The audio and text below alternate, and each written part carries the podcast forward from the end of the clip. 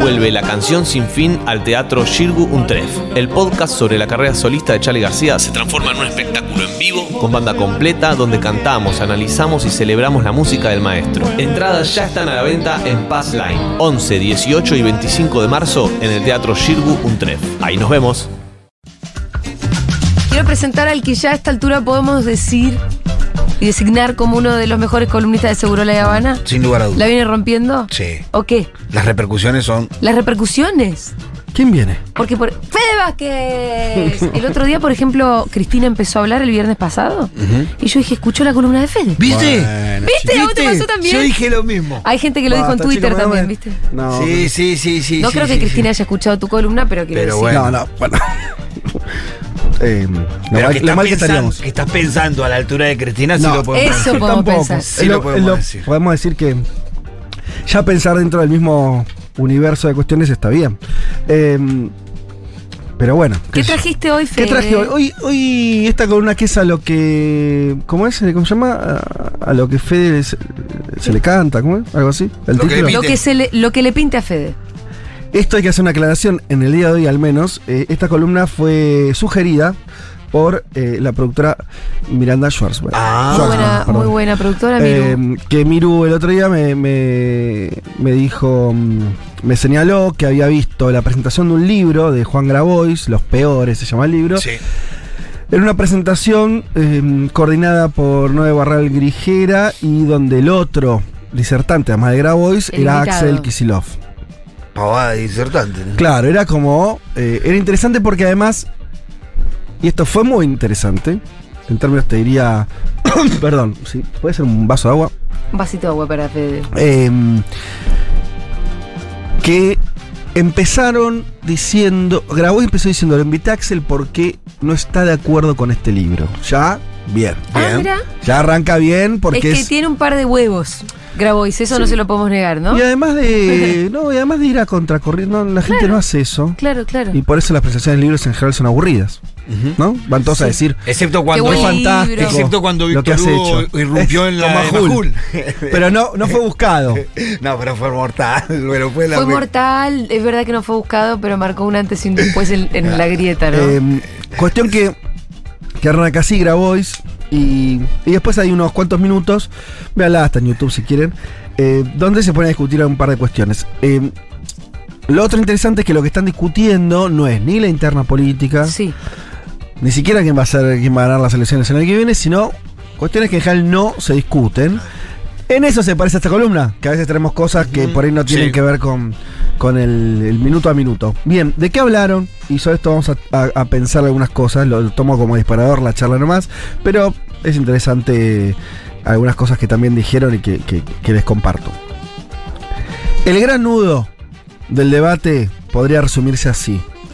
¿Puede el capitalismo en general, y en particular el de acá, el argentino, darle trabajo a todo el mundo hoy? Ligado a esa pregunta, ¿puede darle trabajo registrado, bien remunerado, podríamos decir digno? Bueno, y hay dos respuestas. Sí y no. ¿No? O sea, eh, Grabois cree que no. Claro, y te diría que el Pitu también, ¿no? Yo creo que no. Desde los movimientos Bueno, sociales se dan cuenta de Vamos eso. a charlarla, vamos a discutirla. Eh, Axel cree que sí. Yo me siento más cercano a la postura del gobernador. Eh, este es un debate que no es de ellos y no es nuevo en realidad. Es un debate que hace muchos años, que viene sucediendo en distintos lugares del mundo, también se da, en el primer mundo también, en las potencias económicas también, sobre todo uno- hace unos años, que cuando el neoliberalismo ya maduró, podríamos decir, o sea, no, en los 80, pero por ahí más en los 90, en los 2000, se empezó a discutir si la, la sociedad que había mm, conformado ese neoliberalismo, eh, pensemos un ratito en los países centrales, en Europa Occidental, en Estados Unidos, si ese capitalismo neoliberal, que excluyente, donde la desigualdad es cada vez más grande, todo lo que sabemos, al, al mismo tiempo no había reconfigurado el mundo del trabajo de otra manera, donde había generado mucha más precarización, un desempleo también más estable, gente que no ya no encontraba laburo, eh, o laburos muy mal pagos, gente que era ocupada pero que no dejaba de ser en eh, pobre, ¿sí? Para, bajo los estándares de esas sociedades. Hay muchos teóricos que, que sostenían eso, que hay un ciclo de acumulación capitalista que tiene estas características. En Argentina, esto se empezó a hablar mucho a partir de la crisis del 2001, ¿no? Con, donde había, además de la crisis en sí, de la pobreza generalizada y demás, era un mercado laboral recontra expulsivo. Argentina tenía esta más famosa frase, más desempleado que los votos que tuvo Néstor, o sea que tenía más de 20 puntos de desocupación, eh, una informalidad tremenda, arriba del 50% y demás. También se empezó a decir, ¿puede este, en esta fase podemos eh, tener el pleno empleo de los, de los 40 y 50 del peronismo? Bueno, Graboy sobre eso tiene la postura que les acabo de decir, no se puede. Dice algo más, dice, yo como humanista, así tal, Papa Francisco y demás, Tal vez en 20 años, 30 años, por ahí sí, pero es demasiado hacerle pasar 30 años de miseria a un sector muy importante, un tercio de la población, que eh, con esta lógica... No está consiguiendo ese tipo de laburo. Sí, tiene una, vida Sí. eh, muy sufrida, ¿sí? Entonces hay un costo humano. Eh, y entonces lo que él dice es que existen tres sectores de la economía hoy, ¿no? Esto el Pitu seguramente lo, lo tiene bien trabajado. Básicamente un sector de trabajadores formales, sea de- de- de- sobre todo de empresas privadas, que es más o menos un 30%, un 30 y pico. Eh, está el sector estatal, de empleo estatal. eh, y después está un sector de la economía popular donde entran de todo, ¿no? Eh, cooperativistas, eh, el Hasta social, hasta monotributista y demás. Eh, incluso hay, acá también entra en el trabajo no remunerado de sobre todo las mujeres de tarea de cuidados o entra el laburante de una empresa o una pyme, en general son pymes o micro pymes o emprendimientos familiares que están en negro. ¿Sí? Alguien en un- no sé, Muchos. una ferretería Hay muchos. que hay el dueño de la ferretería tiene tres empleados y o los tres o dos o uno están no están registrados. Bueno, y todo eso dice esto vino para quedarse. Eh, ¿Cuál es la respuesta de Axel, de la, de la postura de Axel en contra de eso? Dice, bueno, dice, lo que no hay que, no hay que confundir eh, lo que es una etapa de lo que es algo que ya modificó y va a permanecer eterno o por lo menos eh, inmodificable por la política. Porque lo que está atrás de la idea de Grabois es que eso no es modificable por la Claro, política. Está consolidado ya eso. Claro, no hay. Vos, aunque vengan tres gobiernos de Cristina. eh, Eso va a ser así. eh, Totalmente progresistas y de avanzada y de peronismo en quinta, eso no lo hace Sí, el análisis que se hace de que hay la misma cantidad de trabajadores registrados que en los años 40, hoy. En cantidad neta. En cantidad, 6 millones se Mm, habla. Se habla de 6 millones de trabajadores Correcto. que están por, eh, en relación de dependencia, con recibo de sueldo y con todos los derechos, que son los mismos que estaban a, fin- eh, a finales de los 40, a finales de los 70. Bien, Eh, como no, que eso no crece. Como que eso nunca creció durante todos estos años. Bueno, yo, yo no tengo el fino de los números, pero vamos a tomar como más o menos que, que estos números son reales. Digo. De hecho, Axel no es que dijo, no, está mal, o lo- eh, no es así Claro. el, el esquema, sino lo La que está discusión es otra, es si se puede modificar del Estado o si el Estado lo que tiene es que asumir esta situación Claro. como inmodificable y hacer algo al respecto, porque no es que grabó y dice no Eso. Porque, Obviamente. porque el número que complementa esta lectura es de que vos tenés dentro de esta informalidad y todo este mundo que vos describiste casi 12 millones de personas. Totalmente, sí, sí. Que- eh, ¿Cuál es la referencia a los que se anotaron en el IFE? Claro, claro. ¿no? Totalmente. Eh, Axel dice, si el, de- el neoliberali- el neoliberalismo, que es el que termina de conformar este tipo de sociedades, con, sobre todo en un, un- un mundo del trabajo, con mucha informalidad o mucha exclusión o mal remunerado o no remunerado, eh, es propio de la etapa neoliberal. Ni siquiera es propio esencialmente del capitalismo. De hecho, justamente, como bien decía el Pitu, hubo otras etapas del capitalismo donde eso fue distinto. Eh, él dice, nosotros creemos que sí, un proceso de reindustrialización puede alterar esta situación. Dice algo más. De hecho, el problema, la crítica que yo le hago a la postura de Grabois, es que si vos asumís que eso no es modificable, primero que es una actitud derrotista y después eh, que se parece a otras que también hubo en el pasado. Y esto es interesante porque Grabois también tomó el guante de esto. Por ejemplo, ¿No tenemos audios? No. No. Se, se, em, hablaron de la cuestión de. Eh, de mm, cuando en los 90, sobre todo, en una, una, una época muy de mucha derrota del campo popular, no había gobiernos, no existían los gobiernos progresistas, no había ningún gobierno Ah, progresista, ni de centro izquierda, ni nada, en- exacto, en toda la región. Empezó a circular una idea que es que había que cambiar el mundo sin tomar el poder. Esa idea la tenían los zapatistas, pero la empezaron a tener también grupos sociales. Incluso llegó buena parte de, los, de algunos grupos desocupados hasta el 2001 también abrevaban en esas tesis donde el Estado es el enemigo y hay que construir una especie de autonomía social porque del Estado solamente voy a esperar o represión o planes de exclusión. Y Axel decía, bueno, esa tesis estaba equivocada. No modificás el mundo sin tomar el poder No. tenés que el gobierno no es el poder, pero es una parte del poder. Es la que en principio podés conquistar vía elecciones. Es la única que está a tu alcance. Exactamente. las restas, los retos es que eso. Y no hay otra cosa más que tratar de que la política y la conducción del Estado permitan transformaciones lo más profundas posible. Si vos ya en el análisis supones que eso no es posible, tu actitud, por más que subjetivamente no lo quieras, porque Grabois te va para adelante, ¿no? No es un tipo que dice, che, no, no se puede. Pobre subo siempre, no es que Grabois dice eso, obviamente.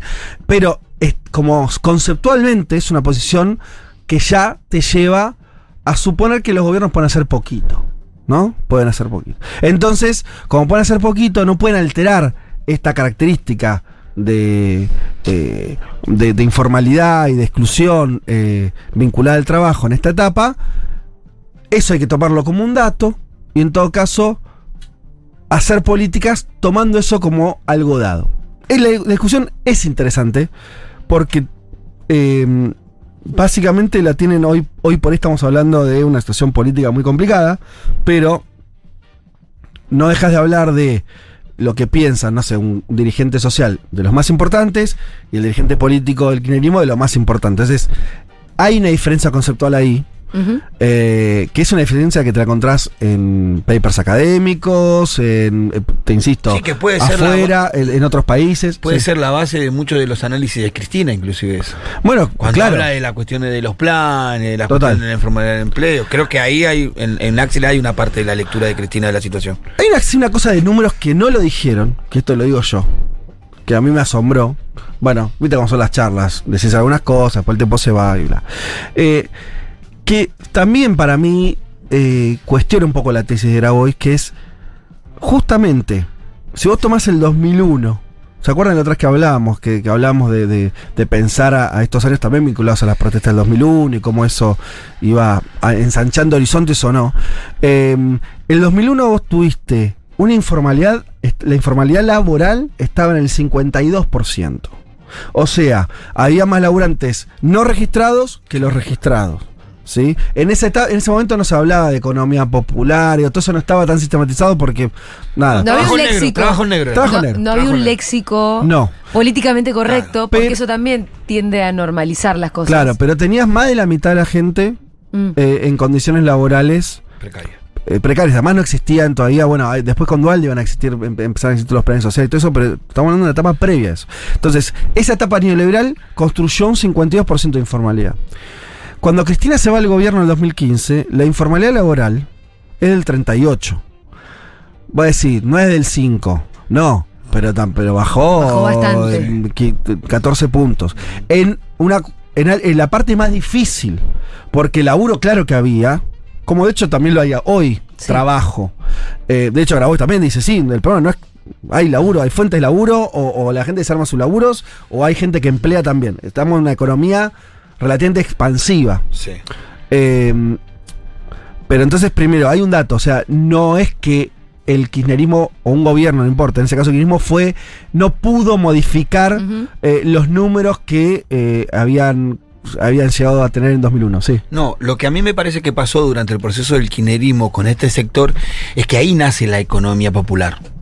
Ahí se consolida. Sí. Siempre hago el mismo ejemplo, sé que es repetitivo, pero siempre hablo de María, la que vendía tortilla con chicharrón en la parada del colectivo. Sí.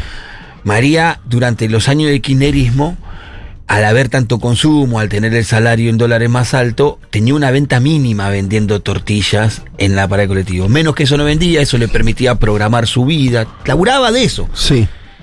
Y se convenció que ese era su laburo y que siempre iba a ser así. Cuando Ajá. se fue el kinerismo, vino el macrismo, se cayó el consumo, ahí estuvo el problema con esa economía popular que existía durante el kinerismo, pero nadie la veía y no molestaba por esto que te cuento, porque subsistía. Claro. Ni, ni siquiera el actor de la economía popular se preocupaba, Mariano se preocupaba por salir de la esquina de vender eh, tortillas, ¿no? Entonces ahí creo que se consolida la economía popular durante los años del kinerismo. Eh, Como que ya no se empieza a ver, yo trabajo en negro, yo trabajo de esto, este es mi trabajo, de esto subsisto, de esto voy a vivir. no, que la parte de la informalidad, me parece, en términos estrictos, lo que se dice de trabajo en negro, me parece da cuenta de los que están empleados por otro y ese otro no los tiene registrados. Me parece que ese, Ahí se achicó a eso. claro, que eso igual sigue siendo un montón, un universo muy grande, una masa enorme. ¿Estamos contando a la gente que le hace una factura a otro? Mm, no bueno, no, depende, porque ahí te puede entrar un montón de cosas que sí corresponden que sean de esa manera. ¿Me entendés? Los A ver, lo- estatales, por ejemplo. Claro, pero yo te lo pongo 70% más fácil, eh, o sea, en, en- en- en distintos rubros, en indumentaria, sobre todo se da mucho en comercio, muchísimo en comercio. Negro. Básicamente tenés eh, eh, Comercio eh, que pymes, que son empresas que están formalizadas, son empresas, están, eh, figuran en la FIP, son una SRL, No, y el que hace una factura también tienes clientes. No, claro, pero pará, pero es. Y la, la persona, el laburante, le pagan en cash en negro. Eso es, eso Es un- informal. un escalón más abajo de que- que factura. olvídate la factura. Yo te estoy diciendo que es, efectivamente, así funciona una parte del capitalismo argentino. Sí, ¿Sí? yo lo que estaba preguntando era como cómo estamos dividiendo esos universos. No, no, por eso. Yo por eso delimitaba de vuelta. Sí.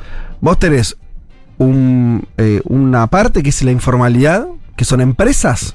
Cuando digo empresas, por eso estoy hablando por ahí de Pedro que tiene una ferretería acá a la vuelta. una heladería Una de microempresa, ¿sí? Una, Una heladería, heladería de de barrio. bueno, que tienen tres empleados y los tienen o los tres en negro, o dos, o uno, no importa. Tienen algún grado de informalidad. En una relación que es evidentemente capitalista, eh, formalizada en términos de lo que es una. No, no es una señora vendiendo sus empanadas en la parada del colectivo. Porque Eso esa. Esa persona, ¿cómo se.? La form- podría haber forma de formalización de eso, pero no tiene un patrón. Sí. ¿sí? Entonces, bueno, esa es una parte. Eh, que, que creo que conceptualmente, quedándonos acá, lo que dice Grabois es: hoy el capitalismo o no le da empleo formal, no hay los suficientes patrones que salgan a buscar a la doña que se la tiene que rebuscar al barrio vendiendo algo, no está esa, ese avance del capital en sentido de, de- de promover esos puestos de laburo, o tenés empresarios que no registran sus laburantes. Digo, por lo que sea. Entonces vos te- ahora, volviendo entonces a la postura a la que hago más mía, lo que eh, yo estoy de acuerdo es que esa realidad evidente que existe. Y es una Sí. realidad que no solo existe, sino que tiene muchos años. Y es verdad que el proceso de los gobiernos kirchneristas mejoraron eso, pero no lo cambiaron de raíz. También es cierto eso. ¿sí? El, el kirchnerismo no fue un peronismo al estilo de los 40 y 50, donde todo el mundo pasó a eh, Tener derechos. A tener derechos. Solamente por, porque, porque hubo una ley. Entonces, como la cosa funcionaba bajo otra manera, la desocupación era muy baja, la formalización era altísima, la sindicalización era altísima, los tenías todos encuadrados y listo. Entonces vos aplicabas un convenio y le llegaba a todo el mundo. Sí, aparte tenía el kirchnerismo te- eh, reemplazaba esos derechos por otros derechos también hay que decirlo, ¿no? Porque si bien no le daba derecho a los trabajadores, pero tenía la asignación, No, seguro. O sea, Generó formas de ingreso por ahí. claro, por otros lugares. Ahora, lo que me sigue pareciendo interesante de la discusión, y no lo vamos a resolver acá, cada uno se irá armando su idea. A mí sí me parece que la medida en que la, desde eh, la política vos ya te autolimites en tu capacidad de transformación y digas, esto no lo puedo cambiar. Y no estábamos hablando de cambiar, por eso tío, de pasar a construir una sociedad sin explotados. ni- No, estabas diciendo, che, no se puede formalizar esto, no se puede darle derecho. a-". No, no se puede. Bueno, a mí me parece que eso es una actitud por lo menos conservadora, te diría. Esto para ser medio provocador. Y en segundo término, eh, me parece, volviendo a la columna de la semana pasada, que esto está íntimamente ligado con el miedo no que tengan otros sectores de, de- de perder privilegios. Te lo pongo en estos términos. Cuando el peronismo en esa primera experiencia da un montón de derechos que la gente no tenía, En esa gloriosa etapa. se encontró con una resistencia, no se encontró con un empresario que dijo, tenés razón, che, pero si estoy ganando un montón de... No, lo querían matar al tipo. Y hubo un montón de situaciones de conflicto que de hecho es un gobierno que duró nueve años el de Perón. Y mirá qué votos tenía, ¿eh? La mayoría lo trasladaban Entonces- al precio, eso, los, los empresarios. Eh, Bueno, empezaron a jugar con la inflación, pero te quiero decir, hubo, fue algo muy urticante porque no quería que eso sucediera.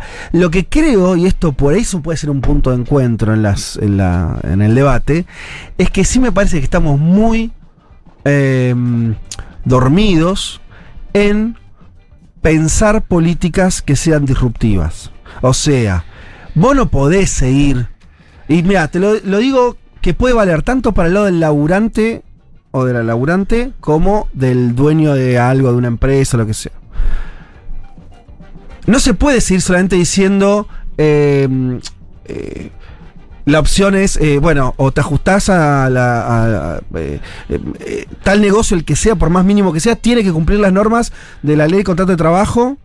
Y si no, y bueno, si no, el, el aguante queda en negro. Eh, y no, y La- si- es que, ¿Entendés? Como, Sí. Es como decir, mira, es probable, es evidente que en esta etapa del capitalismo, pero por ahí en cualquier otra en realidad, eh, tengas un problema si vos apli- si lo que tiene que cumplir ese empresario es lo mismo, siendo micro, pyme o el dueño de Arcor. Sí, Y hoy por hoy la ley fija que es igual, sí.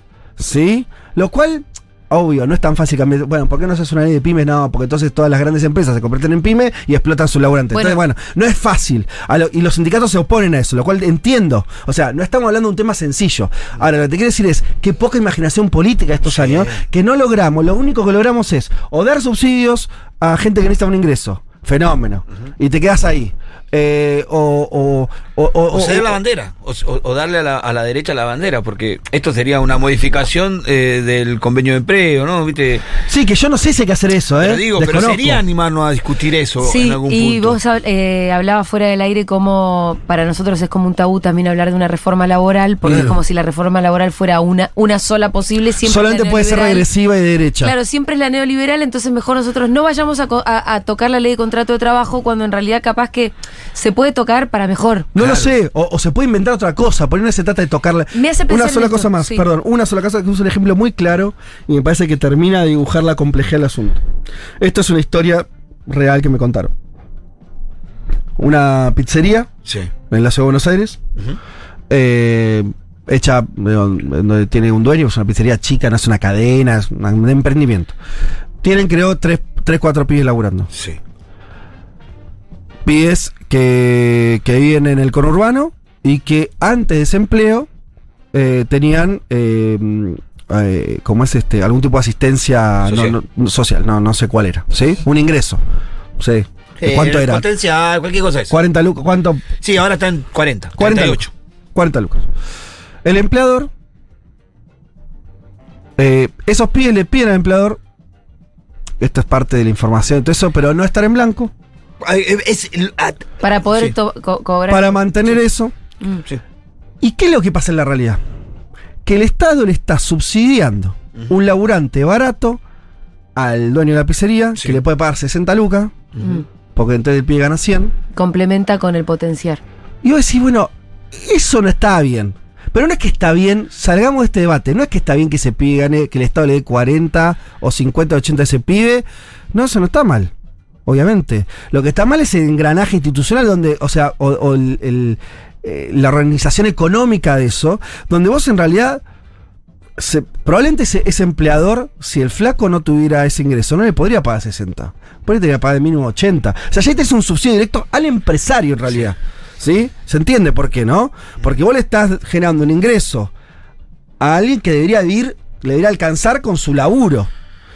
En parte eso. Y en parte me parece que no es, no debe ser una manera muy inteligente de gastar ese dinero por parte del Estado. De esa manera.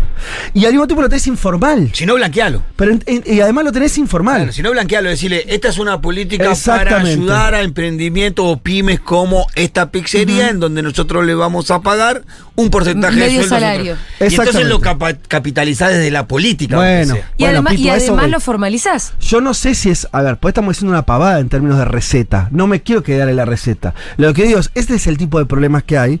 Y vos ves a la política muy atrás. Sí. No digo como. No, no, no. No ves es que no, no pareciera que estu- te estuviéramos discutiendo en serio Sí. estas cuestiones. Eh, me recuerda eh, muy paralel, muy lateralmente. Ayer lo entrevisté a Axel Kicillof y a Felipe Piña en un- la presentación de un libro en La Plata, ayer a la noche. Y hablábamos un poco como eran los 200 años del Banco Provincia. Les mandamos un saludo a nuestros amigos del Banco Provincia. Mm, Feliz cumpleaños. En el marco de la celebración sacaron el libro y un documental hecho por Felipe Piña que se presentó ayer en La Plata. Eh, yo en un momento le pregunté qué había, qué se podía esperar del banco para un segundo mandato de Axel Kicillof y ahí se, la gente se volvió loca, ovacionó y ese tipo de cosas. Eh, y entonces él, bueno, se rió con el, con el chistecito, no se quiso meter mucho en la cuestión política, pero dijo, yo estoy pidiendo de hacer que haya una ley distinta para un banco, para la banca pública, que las leyes para los bancos privados. Mm. Porque la verdad, y esto era de lo que veníamos hablando en la charla previamente, el rol y la función social que tiene un banco público es muy distinto al que tiene el Supervil, el Santander, el Banco de Galicia, etcétera, etcétera, pero están bajo las mismas normas. Me acordé de esto recién porque vos decías, las normas de la ley de contrato de trabajo eh, se ajustan tanto a una pyme como a Arcor y la verdad que las realidades son siempre distintas y que falta un poquito de Porque- creatividad por- justamente. porque lo sintonía que falta- fina falta, sintonía fina. Porque le falta es un proyecto de país también a veces integral, ¿no? Que diga, bueno, por ejemplo, eh, que es otra diferencia que yo también conceptualmente con lo de Grabois es con, tengo más mis dudas, esta idea de que la superación de esta etapa va a venir por, por un tipo de eh, como, como de, de movimiento económico más ligado a los micro, microemprendedores, la- las experiencias muy, digo, por ahí cooperativas, pero muy chicas. Yo seguramente que todo eso son formas, por ahí más de, de organización social, que son buenísimas y, y súper no necesarias. para todas las áreas. Pero en términos de desarrollo económico, uno puede tener alguna duda más de si es por ese el camino, ¿no? En un país por lo menos del tamaño de la Argentina, donde tenés que dar respuesta a Sí. 50 millones de personas. Digo, yo me parece que por lo menos que no alcanza con ese tipo de, de cosas que son más, las veo como, como si fueran para aguantar. Más colectivista. Sí, y para aguantar una situación de, de- Sí, de por ahí, mucha desprotección. Por ahí sí es algo razonable la producción de alimentos. Mm. que puede tener algún impacto, pensar en esa lógica como te la plantea, te la plantea Grabois, con determinadas áreas sí, ahora después, cuando vos querés hablar de grandes industrias, de que van a salir con- no podés tener esa lógica, tenés que cambiarla. A una lógica además- más capitalista, no guste o no. Claro, o sea, pero es que sí, pero es que además, digo esto nomás, también a mí me parece que, que, eh, está buenísimo lo como de eh, rebuscársela. Y eso me parece que los sectores populares tienen una historia.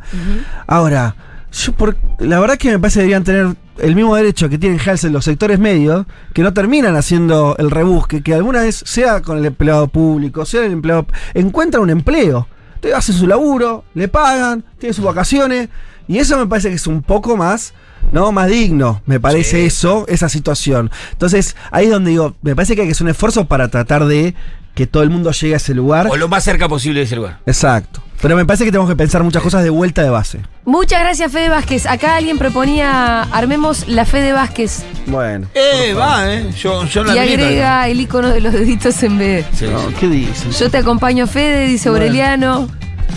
¿A dónde me acompañas? Si ¿A no dónde quieres ir, Fede? No sé a dónde hay que ir. Hasta el jueves que viene.